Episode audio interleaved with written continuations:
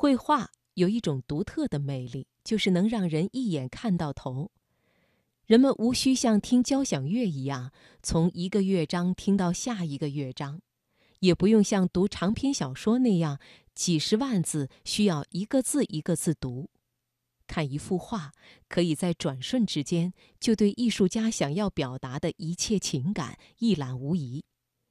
但同时，绘画又是神秘的艺术，尽管它看似展露无遗，又似乎什么都没说透。而正是这种独特的神秘感，使得它成为艺术界最吸引人的思想载体。即便作为局外人、演员、导演或者是音乐家，都难以抵御在一块画布上涂涂抹抹的诱惑。今晚的读人物，我们就来听选自《新周刊》的文章：为什么最好的歌手和导演都画画去了？作者宋爽。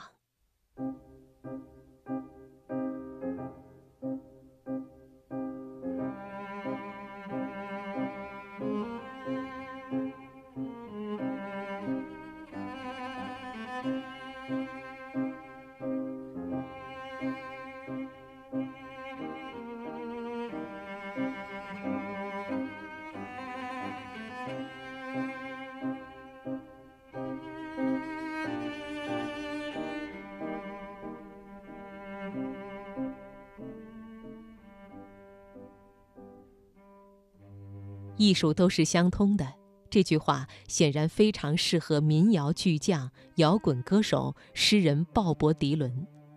当一个人能同时在这么多个领域拔得头筹，得知他是一名出色的画家的消息，便不足为奇了。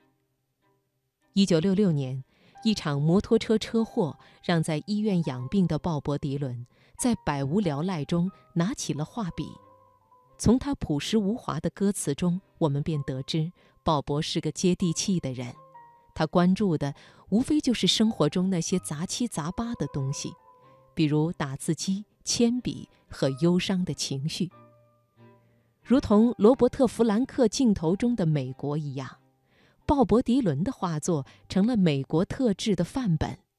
他的画里能看到很多美国元素：纽约曼哈顿大桥。公路旁汽车旅馆夸张的招牌，以及荒凉的乡下之景。在鲍勃·迪伦的画册前言中，他讲述了这些画背后的故事。我打算保持一切事物最简单的样子，我只画在外观上显而易见的事物。这些绘画都极其具象，你可以说它们很老气，非常老气。但是当观众看到它们时，这些画作。却会给人浑身一颤的感觉。这些绘画与现代世界形成鲜明的对比。然而，这是我的选择。我选择那些对我来说有意义，或者能够在重复的图案里看出规律的图像作为绘画的主体：公路、栅栏、码头、汽车、街道、河口、铁路线、桥梁、汽车旅馆、卡车维修站、加油站。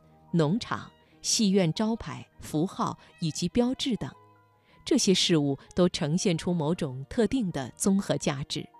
我想说，我创作的目的来自一颗平常心，而非为了实验或者探索。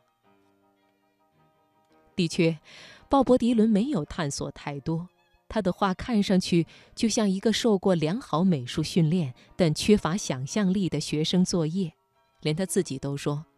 如果观众曾经亲身前往画中的某些地点，那么他们就会看到与我画中一模一样的景色。面对质疑，这位狡黠的大师早已经想好了如何自圆其说。他将一模一样上升到了哲学层面，让那些准备抨击他的画缺乏想象力的评论家无路可走。史泰龙的故事。四肢发达的硬汉也能驾驭抽象表现主义。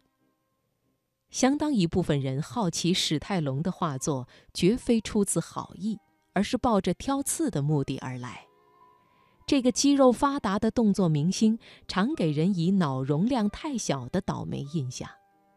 而当他那些花花绿绿的抽象派画作摆在沙皇尼古拉斯二世于1895年兴建的俄罗斯国家博物馆里时，各式各样的评论便开始聒噪起来。